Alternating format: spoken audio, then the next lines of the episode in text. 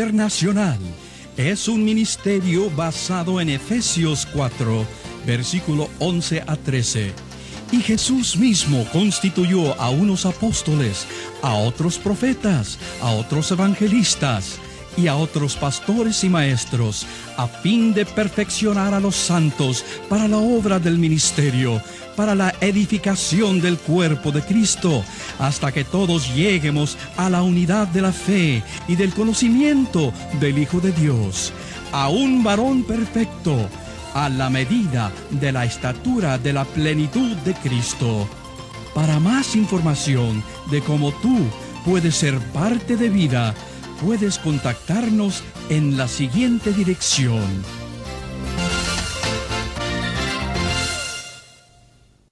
Bienvenidos hermanos, estamos en la lección número 9 de su manual y la hemos titulado El perdón. Y es muy importante en la relación de pareja esta llave que es primordial para la comunicación entre ambos. Así que vamos a aprender de la palabra de Dios con mucho entusiasmo, con mucha humildad, pidiéndole al Señor que nos dé sabiduría y que podamos aplicar estas verdades que vamos a aprender en el día de hoy. En la palabra del Señor aparecen tres palabras o raíces griegas que han sido traducidas al español como perdón, pero que tienen un significado muy rico, muy amplio. No solamente es la palabra perdón en español. Lo que pasa que han escogido esa palabra a nivel de resumen, porque no hay una palabra latina que pueda expresar todo lo que estas tres palabras en el griego quieren decir. Vamos a hablar de las palabras apoluo, afiemi y haritzomai. Son tres raíces griegas. El Nuevo Testamento fue escrito en griego y por eso cuando vamos al original encontramos verdades que si estuviéramos leyéndolo solamente en el idioma español no encontraríamos. Y el Señor nos dejó estas llaves para poder aprenderlas y poder aplicarlas en nuestra vida. La primera raíz griega que vamos a estudiar es apolúo. Apolú aparece varias veces en el Nuevo Testamento como la palabra perdón en el español.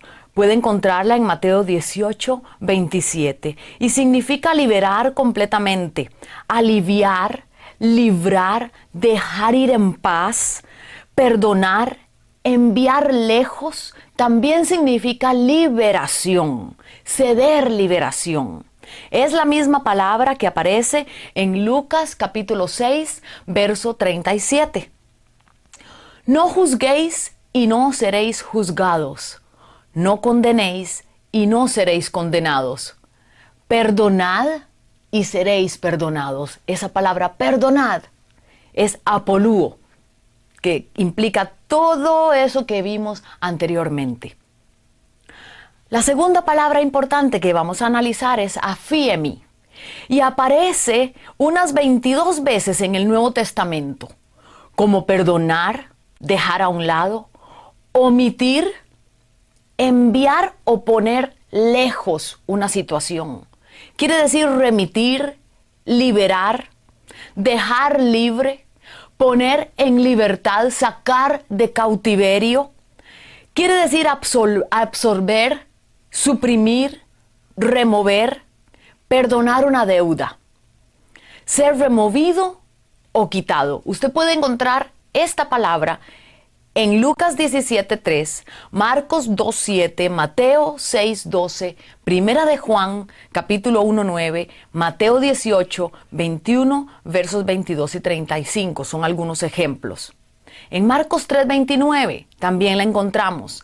Mas cualquiera que blasfemara contra el Espíritu Santo no tendrá perdón jamás, mas está expuesto a eterno juicio. Esa palabra no tendrá perdón jamás. Es afiemi, que quiere decir no tendrá libertad, no será puesto lejos esa ofensa, va a poder ser removido y quitado de la presencia del Señor. Eso es lo que quiere decir afiemi. La tercera palabra importante o raíz griega que vamos a ver es haritzomai. La palabra haritzomai se deriva de la raíz haritz, que es gracia. Haris significa conceder un favor, tener gracia, tener misericordia, conceder el perdón, ofrecerlo. Es libremente, en bondad, ofrecer un favor. Quiere decir rescatar, perdonar francamente y liberalmente. Se traduce como perdón unas ocho veces en el Nuevo Testamento. Usted puede encontrarlo en Colosenses 2.13, Efesios 4.32. En 2 de Corintios 2, versos 6 al 10, podemos leer este ejemplo. Bástale al tal esta reprensión hecha de muchos. Así que al contrario, vosotros más bien perdónenlo y consuélenlo, porque no sea el tal consumido de demasiada tristeza, por lo cual os ruego que confirméis el amor para con él. Porque también por este fin os escribí, para tener experiencia de vosotros si sois obedientes en todo. Y al que vosotros perdonareis, yo también, porque también yo lo he perdonado. Si algo he perdonado, por vosotros lo he hecho en persona de Cristo. Esa palabra, perdón que se habla ahí es haritzoma y es perdonar con toda misericordia, con todo amor, con toda justicia, como perdona Dios. Estas tres palabras encierran el significado completo de la palabra castellana perdón pero vamos a ponerla en práctica en diferentes situaciones muy, muy prácticas que habla la palabra de Dios. También en la Biblia se pone la palabra perdón y atar y desatar como sinónimos. Vamos a verlo. Atar y desatar también quiere decir prohibir o permitir. Una persona que no perdona prohíbe o retiene. La persona que perdona desata o permite. ¿Qué es lo que permite y qué es lo que prohíbe? Vamos a leer en Mateo 18, 15 al 22, directamente del original. ¿Cómo dice el original? Si tú lo puedes buscar en tu Biblia y comparar conmigo lo que dice. Mas si tu hermano peca contra ti, tú ve y redargúyele esa palabra redargúyele es lego en griego, que quiere decir exhortar, aconsejar, conversar. Ve con él a solas. Si te escucha, has ganado a tu hermano. Mas si no te escucha, llévalo ante dos o tres testigos para que por boca de ellos quede establecido todo asunto. Y si no oyere a ellos, dilo a la iglesia. Y si no oyere a la iglesia, tenle por étnico y publicano. De cierto les digo que todo lo que ligareis, todo lo que ustedes prohíban en la tierra, será ligado y prohibido en el cielo. Y esta palabra cielo no es el cielo donde está Dios, sino que es el cielo atmosférico, donde se encuentran las potestades, donde se, encuentran los principados. Esto es muy importante. Todo lo que ustedes ligaran o prohíban en la tierra será ligado y prohibido en ese lugar donde están las potestades. Y todo lo que desaten o permitan en la tierra será desatado o permitido en ese lugar atmosférico donde se encuentran estas potestades. Otra vez les digo que si dos de ustedes se ponen de acuerdo y esta palabra, se ponen de acuerdo, viene de la palabra sinfonía. Que se ponen de acuerdo sonando bien para Dios. Si sus corazones están en armonía completa. Entonces, si dos se ponen de acuerdo en armonía, de toda cosa que pidan, les será hecho por mi Padre que está en los cielos. Porque donde están dos o tres congregados en mi nombre, allí estoy yo en medio de ellos. Entonces Pedro, llegándose a él, le dijo, Señor, ¿cuántas veces perdonaré? Esa palabra, perdonaré, es afíemi ¿Cuántas veces perdonaré a mi hermano que pecara contra mí? ¿Hasta siete? Y Jesús le dice, no te digo hasta siete, más aún hasta setenta veces siete, que significa infinitamente. Como podemos ver, aquí hay una situación entre hermanos en la fe y hay una serie de etapas o de pasos que usted tiene que seguir a la hora de ponerse en reconciliación con ese hermano. Primero, usted tiene que exhortarle. Quiere decir aconsejarle, conversar con él, llegar a un acuerdo. Si él no lo escucha, entonces traiga dos testigos, dos o tres testigos. Si ya él no escucha, entonces usted puede llevarlo delante de toda la congregación. Y si él definitivamente no quiere escuchar, entonces permitan que él esté ante usted como un incrédulo. Luego tienen que ponerse de acuerdo para ver qué, cómo pueden resolver ese problema, aunque él no quiera, pero ya la resolución de ese problema es a nivel del corazón, ya no a nivel de relación. Usted tiene que introducir la práctica afíemi, siempre. Usted tiene que soltar a ese hermano. Usted tiene que ponerlo a un lado, tiene que remitírselo a Dios. Eso es perdonarlo, dejar esa carga que usted tiene en manos de Dios para que sea Él quien tome venganza y no usted. ¿Qué sucede cuando no perdonamos? Porque tenemos dos opciones. Podemos perdonar o bien nos ponemos tercos y no perdonamos. Veamos lo que nos dice la palabra de Dios. Que a los que remitieras los pecados, afíemi, le son remitidos. Quiere decir perdonados. A quienes tú perdones esos pecados van a ser perdonados. A quienes los retuvieras serán retenidos. Quiere decir mantenidos, reservados, conservados en tu poder. ¿Y quién eres tú para conservar en tu poder los pecados de alguien más? Esto está en Juan 20, verso 23. Si nosotros no liberamos a la persona con el perdón, seguirá actuando en sus pecados porque este círculo de pecado no se ha roto. Y quiero contarles una historia que tú la puedes encontrar en Mateo capítulo 18. Esta historia habla de un reino y en este reino el Señor quería ponerse en cuenta o a cuenta con sus siervos. Esta palabra siervo doulos quiere decir esclavo. Quería ponerse a cuenta con ellos para ver cuánto le debía cada uno. Y llegaron con uno que le debía 10 mil talentos. Que 10 mil talentos era una suma demasiado grande para un esclavo. Un esclavo no podía pagar 10 mil talentos porque estaba fuera del alcance de su mano. Pero ¿qué pasó?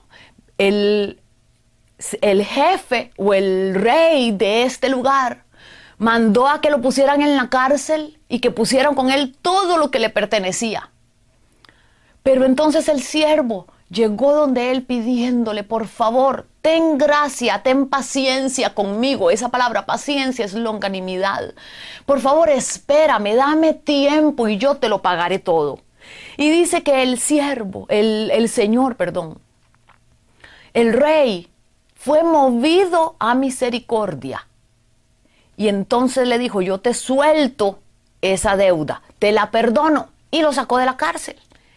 Pero resulta que este esclavo, saliendo nomás de la cárcel, se encontró a un consiervo, a otro que le debía 100 denarios. Un denario, imagínense que es el trabajo de el trabajo manual de un siervo de un día. Eso es un denario. Este le debía 100 denarios y lo agarró por el cuello y comenzó a ahorcarlo y a decirle, si tú no me pagas, yo te voy a meter a la cárcel. Y el consiervo le dijo, por favor, ten paciencia conmigo y yo te lo voy a pagar todo. Pero el otro no quiso y mandó a ponerlo en la cárcel. Entonces la gente, vean, vean lo que dice la palabra ahí en Mateo 18, usted lo está leyendo allí dice que la gente, los otros consiervos comenzaron a entristecerse y le llegaron con la noticia al rey. Esa palabra de que cuando llegaron a decirle al rey, quiere decir que llevaban un informe completo y detallado de lo que este siervo estaba haciendo con su consiervo.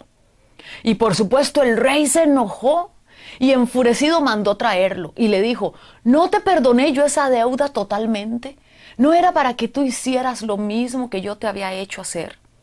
Yo te enseñé cómo perdonar porque tú no perdonaste. Por cuanto no perdonaste, te voy a poner en la cárcel con los verdugos. Hay dos cosas que suceden cuando no perdonamos. Cuando tú no perdonas, hermano, pones en la cárcel a otros. Y ellos continúan haciendo el mismo círculo vicioso de pecado. Y como continúan haciendo ese círculo, te van a herir una y otra y otra vez. Y eso no se va a detener. Pero no queda ahí. Cuando uno no perdona, no solamente pone en la cárcel a otros, que eso se podría llamar como una venganza. Pero mucho cuidado, porque de Dios es solo la venganza. Porque Dios nos pone entonces a nosotros en manos de los verdugos. Y algo muy interesante, que la palabra verdugo ahí en el griego, en el original, basanistes o basanistes, quiere decir no solo verdugos, sino que la transferencia idiomática original sería que estos verdugos son los espíritus atormentadores que producen dolor, tormento, una labor extrema, fatiga, lanzan y tiran continuamente de aquí para allá, hacia arriba y hacia abajo violentamente, perturban, crean problemas, causan penas físicas, disturbios, irritan, molestan, provocan y acosan. Cuando uno no perdona, estos espíritus malignos hacen todas esas cosas con usted y conmigo. Podemos tener enfermedades físicas, enfermedades psicosomáticas, solo por el hecho de no perdonar. Y el problema aquí es que muchas veces cometemos el error de venir y comenzamos a reprender esos demonios, comenzamos a reprender a esas influencias y no se van a ir. No se van a ir porque el problema no son las influencias, la puerta abierta fue la falta de perdón. Esas perturbaciones, ese acoso de parte del enemigo se va a ir cuando tú y yo perdonemos, cuando soltemos. Hay otros ejemplos en el que el Señor Jesucristo se refirió a casos específicos de hermanos en la fe y a los semejantes. En el caso de perdonar a los no creyentes, las consecuencias de la falta de perdón también son las mismas. Tú tienes que perdonar tanto a los que son hermanos en la fe como a los que no son hermanos de la fe. En Mateo 6:12 dice, perdona, afíeme. Perdona nuestras ofensas, oh Dios, como nosotros Hemos perdonado. Ese verbo está en auristo, está en pasado, algo que ya sucedió. Perdóname, oh Dios, de la misma forma que yo ya perdoné a aquellos que me han hecho mal o que han tenido una ofensa en contra mía. Dice Mateo 6:14, porque si ustedes perdonan a los hombres sus transgresiones, también su Padre Celestial los perdonará. Mas si no perdonan a los hombres, tampoco su Padre les perdonará sus transgresiones. Vimos uno de esos términos griegos muy a fondo. Vamos a ver los otros dos, que son apolúo y haristomai. Apolúo significa soltar, desamarrar, quitar una cuerda sobre una persona. Perdonen y serán perdonados. Esto está en Lucas 6:36. Pero sería mejor traducción si, dijera, suelten y serán soltados. Segunda de Corintios 2.6 dice, el castigo que se le impuso a esa persona por la mayoría de la congregación ya es suficiente. Lo que ahora deben hacer es perdonarlo, haritzomai, tener misericordia, soltarlo con bondad y con gracia de parte de Dios y animarlo no sea que tanta tristeza lo lleve a la desesperación. Significa esta palabra haritzomai ser agradable con alguien, hacerle un favor, concederle el perdón, otorgarle ese perdón gratuitamente, por bondad, por gracia. Es rescatarle, liberarle, perdonar franca y sinceramente. Porque ya el castigo que viene de parte de Dios ha sido consumado. No nos toca a nosotros destrozar a esa persona. Como diríamos los latinos, no hay que ser leña del árbol caído. En Colosenses 2.13 leemos, ustedes estando muertos espiritualmente a causa de sus delitos y por no haber sido circuncidados, pero ahora Dios les ha dado vida conjuntamente con Cristo, perdonándonos con Haristomai, con la gracia de Dios, perdonándoles todos los pecados, cancelando y borrando el documento de deuda, o sea, el pagaré que teníamos en contra nuestra y que nos obligaba con requisitos legales.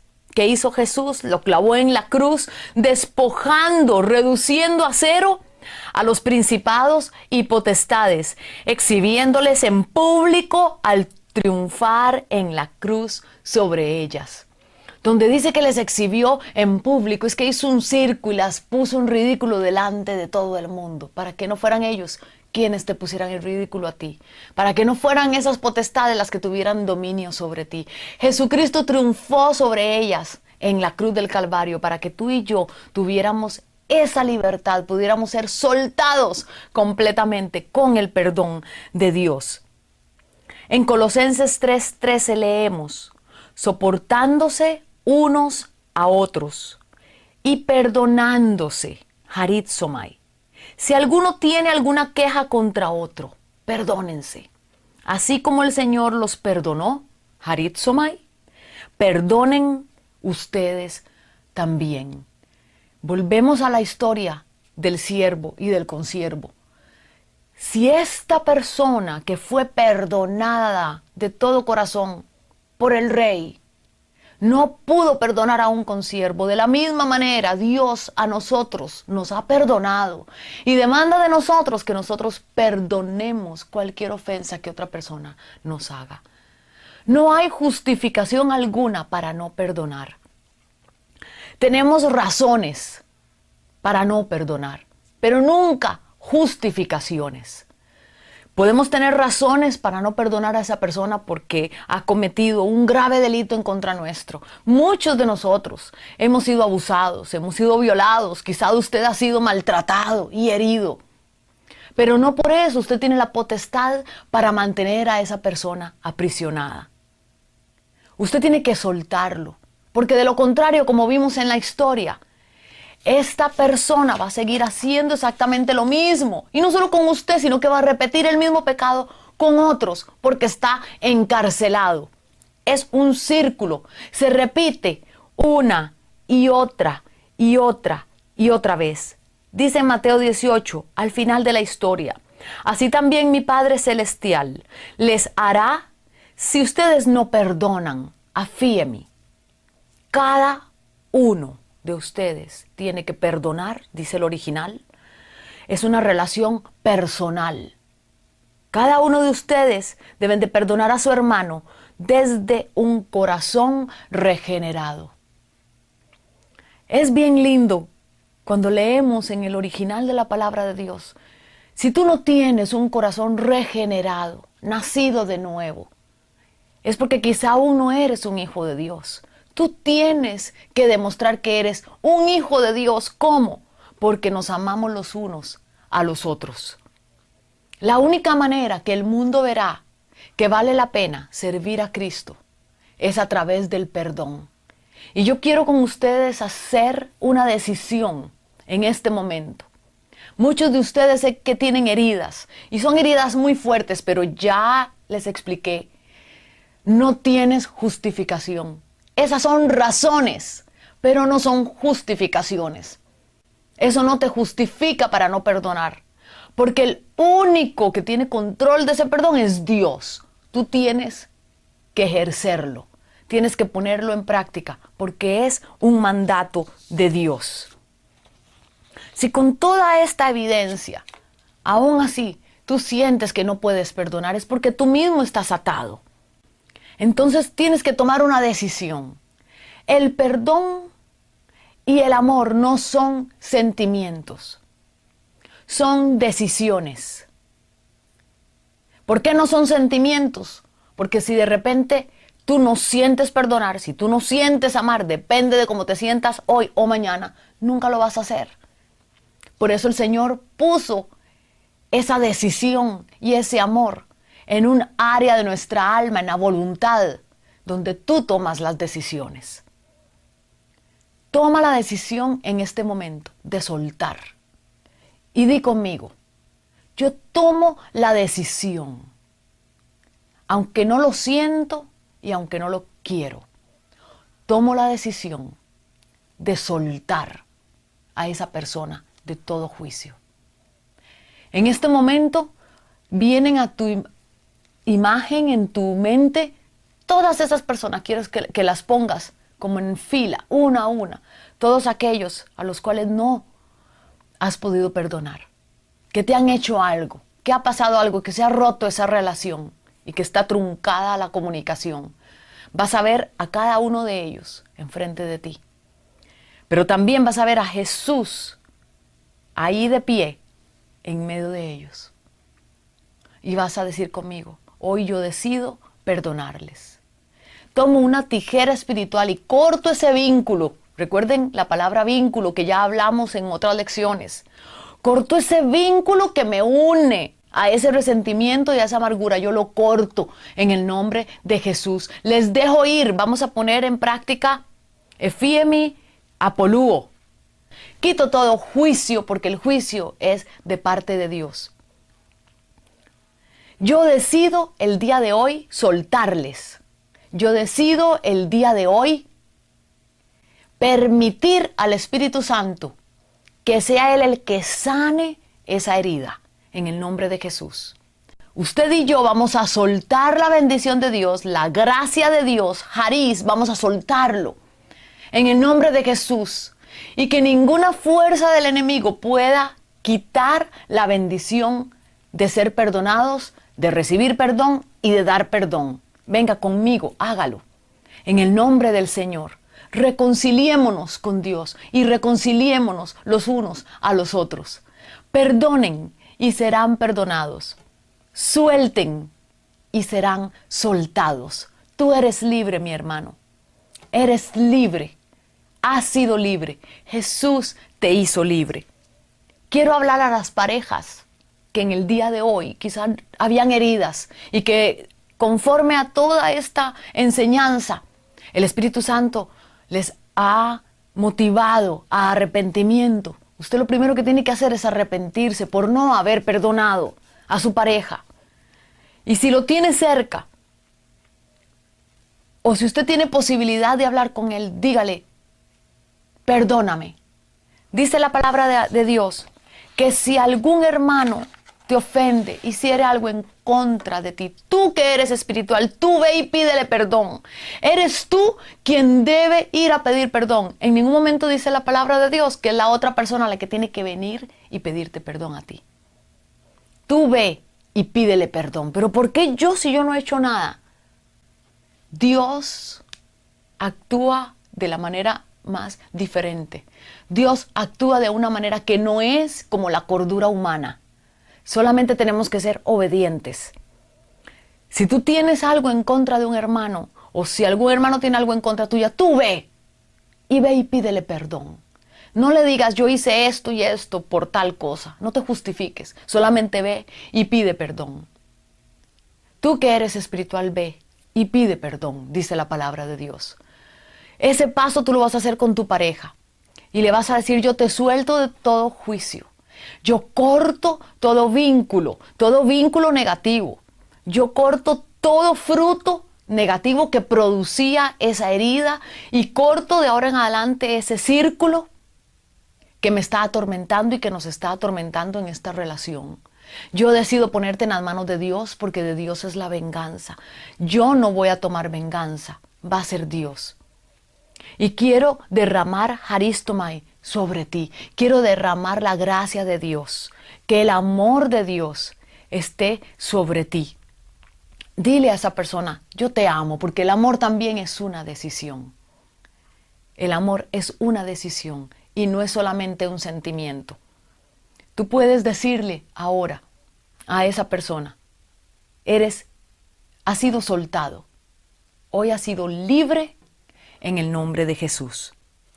Voy a leer un último pensamiento en Efesios 4, 31, 32.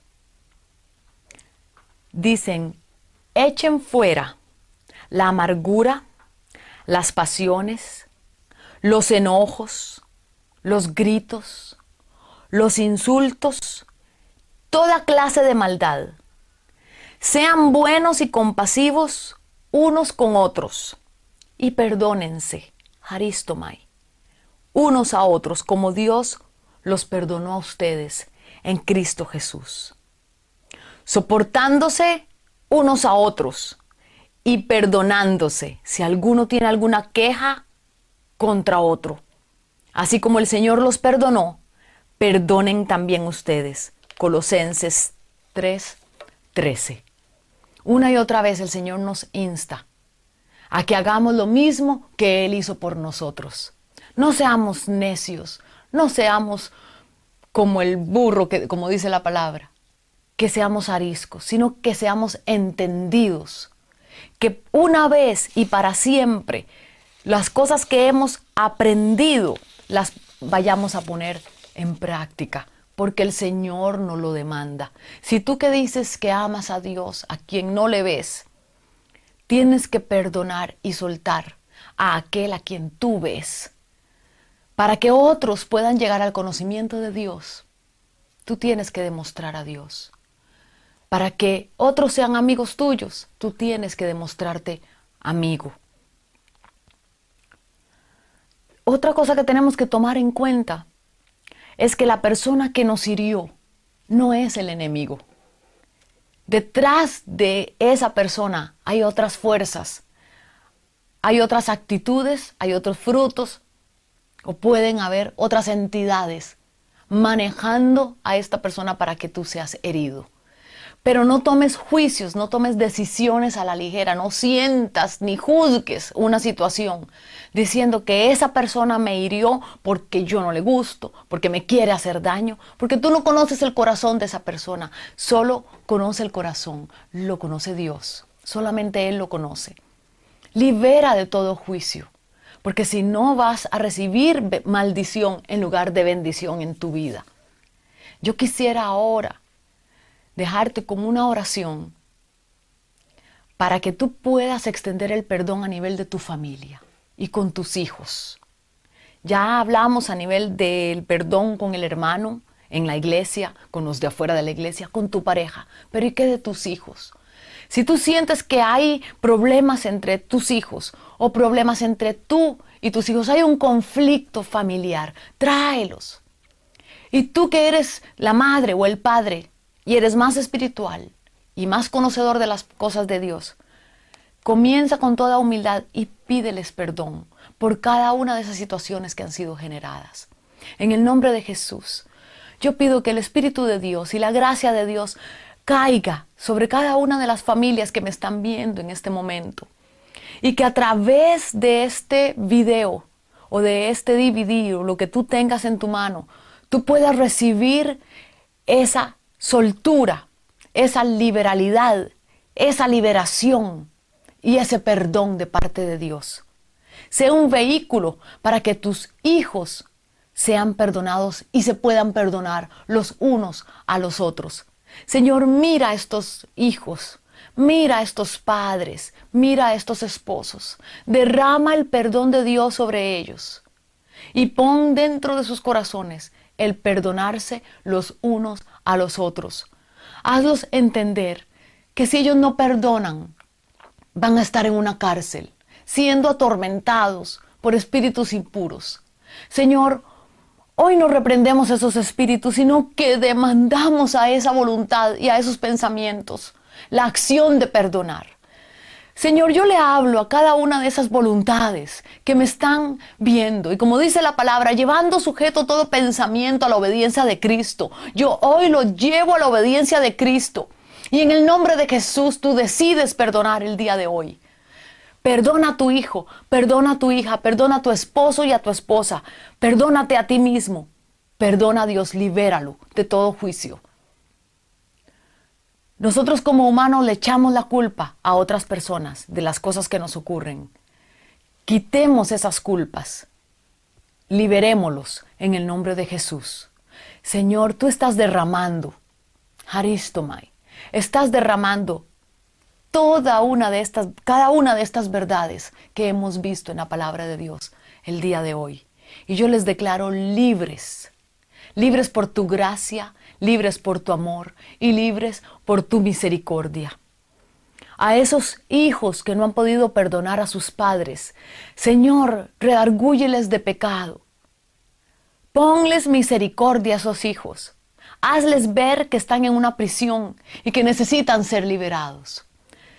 Que ellos pueden estar fuera de esa prisión. Y en el nombre de Jesús, ahí sí yo ato entidades demoníacas y de parte del enemigo que están, que no están permitiendo, sino que están atando la oportunidad de estos hijos de tomar la decisión de perdonar. Y en ese cielo atmosférico lo limpiamos, lo limpiamos en el nombre de Jesús para que el perdón de Dios pueda bajar en cada una de estas familias. La intención de esta lección, la intención de este estudio ha sido no para llenarte de mucho conocimiento, ni de mucha palabra de parte de Dios. Ha sido para que tú lo pongas en práctica y vivas una vida en victoria, llena del Espíritu de Dios, llena de regocijo, llena de amor para con tu prójimo.